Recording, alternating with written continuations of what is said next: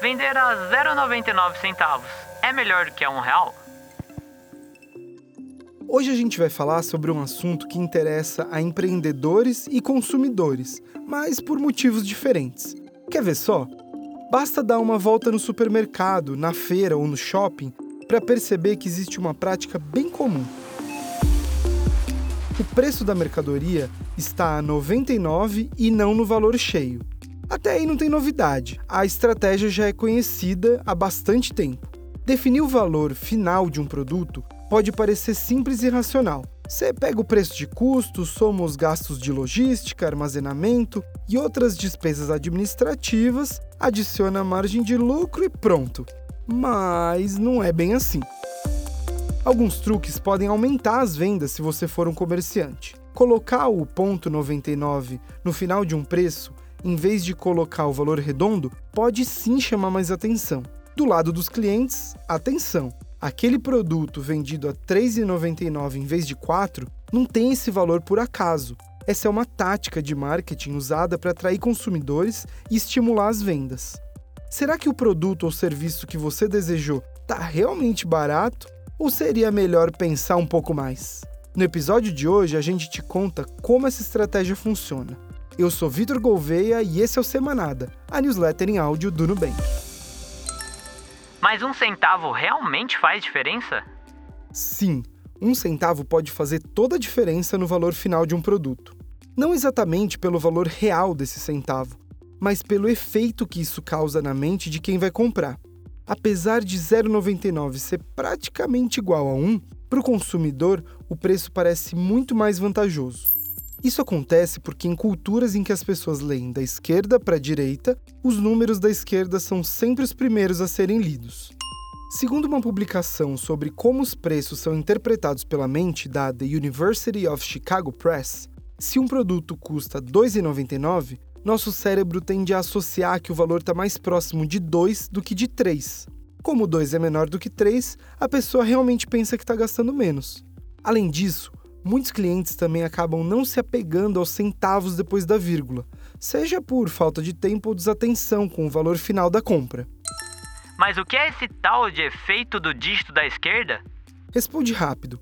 O que você acha que iria acontecer com as vendas de um vestido se o preço passasse de 34 dólares para 39 dólares? Cairiam? Ficariam iguais ou aumentariam?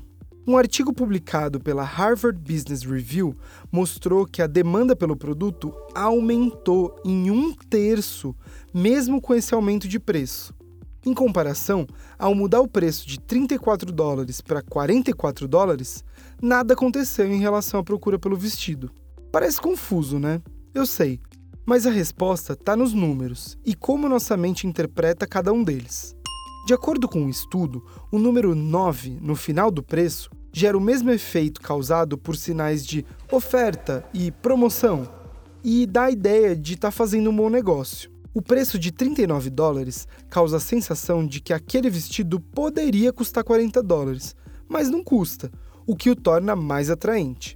O mesmo não acontece com os 44 dólares, ou seja, um aumento de preço fez com que a vontade de comprar o item aumentasse, mas não a qualquer preço, só com o 9 no fim. Tem mais uma descoberta interessante.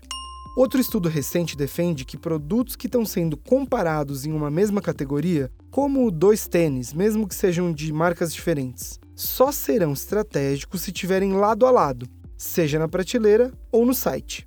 Em outras palavras, quanto mais próximos os dois valores comparados estiverem, maiores as chances do consumidor levar o produto de 39 em vez do de 40, por exemplo. Isso quer dizer que o efeito do dígito à esquerda tende a funcionar mais ainda se tiver uma comparação entre itens. Essas são estratégias que geralmente dão bons resultados para os comerciantes, mas algumas pesquisas ressaltam a existência de dois grupos de consumidores: os holísticos e os analíticos. E é preciso pensar em ações diferentes para cada um. Aliás, escuta aí para pensar que tipo de consumidor você é. Consumidores holísticos e analíticos. Quem são eles? Os chamados consumidores analíticos são aqueles que veem os dígitos do preço de forma separada e independente e tendem a focar no dígito que está à esquerda. Os holísticos, por outro lado, gostam de ver o coletivo e tudo que os cercam no momento da compra. Ah, então a chance de um consumidor analítico levar um produto de 39 é bem maior que o holístico, certo? Sim e não. Os estudos mostram que os consumidores holísticos precisam de outras ações em conjunto para que a estratégia do dígito à esquerda realmente funcione. A distração por outros estímulos, como música lenta tocando ao fundo no supermercado, a falta de tempo ou até mesmo aquela degustação da nova linha de iogurte, impactam no seu comportamento. Já o analítico vai focar mais no número mesmo. Para esse tipo de consumidor, 39 é melhor do que 40, e sorte a dele ter encontrado essa baita promoção. Vender a 0,99 é sinal de promoção? Não é bem assim. As estratégias de marketing levam em consideração não só o preço isolado, mas também o quanto as pessoas confiam em determinada empresa. Existe a confiança por parte do consumidor de que a oferta é realmente verdadeira e não destoa do restante do mercado. Hoje, em poucos segundos, é muito fácil buscar produtos parecidos na internet e entender qual o real valor de um produto. Por exemplo, na tentativa de vender mais geladeiras, uma loja anuncia uma oferta, entre aspas, de 3 mil que agora sai por 2.599. Mas pesquisando, o consumidor vê que o preço médio do produto é de 2 mil no geral. Ciladas desse tipo são comuns em épocas em que o consumo está em alta, como agora no fim do ano com a chegada do Natal, Ano Novo e temporada de férias. Isso cria na pessoa uma sensação de que a empresa está tentando enganá-la, gerando mais efeitos negativos para a marca do que positivos. Por isso é importante usar essas táticas de venda de forma consciente e respeitando os clientes. Afinal, querer vender mais faz parte do jogo, mas é importante lembrar que um negócio sustentável deve fidelizar seus clientes. Se eles se sentirem enganados, não só vão deixar de comprar, como sugerir a seus amigos e familiares que façam o mesmo. No fim das contas, tanto para empreendedores quanto para os consumidores, essas táticas precisam ser responsáveis. Quem define o preço precisa fazer isso com cuidado para manter a sua boa reputação com os clientes. Quem compra deve sempre ficar atento a promoções que geram gatilho de compra e vale pesquisar antes de se jogar na oferta que parece imperdível.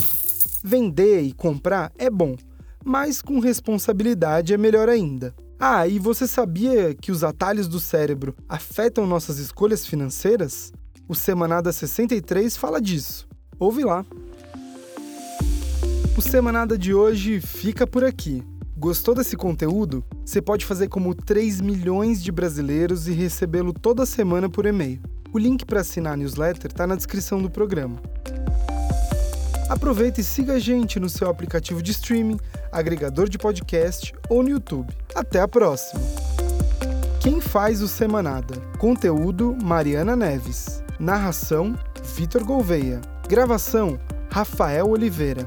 Edição Felipe Pereira. Produção Mariana Gabriel e Mariana Jardim. Direção de arte Ana Oliveira.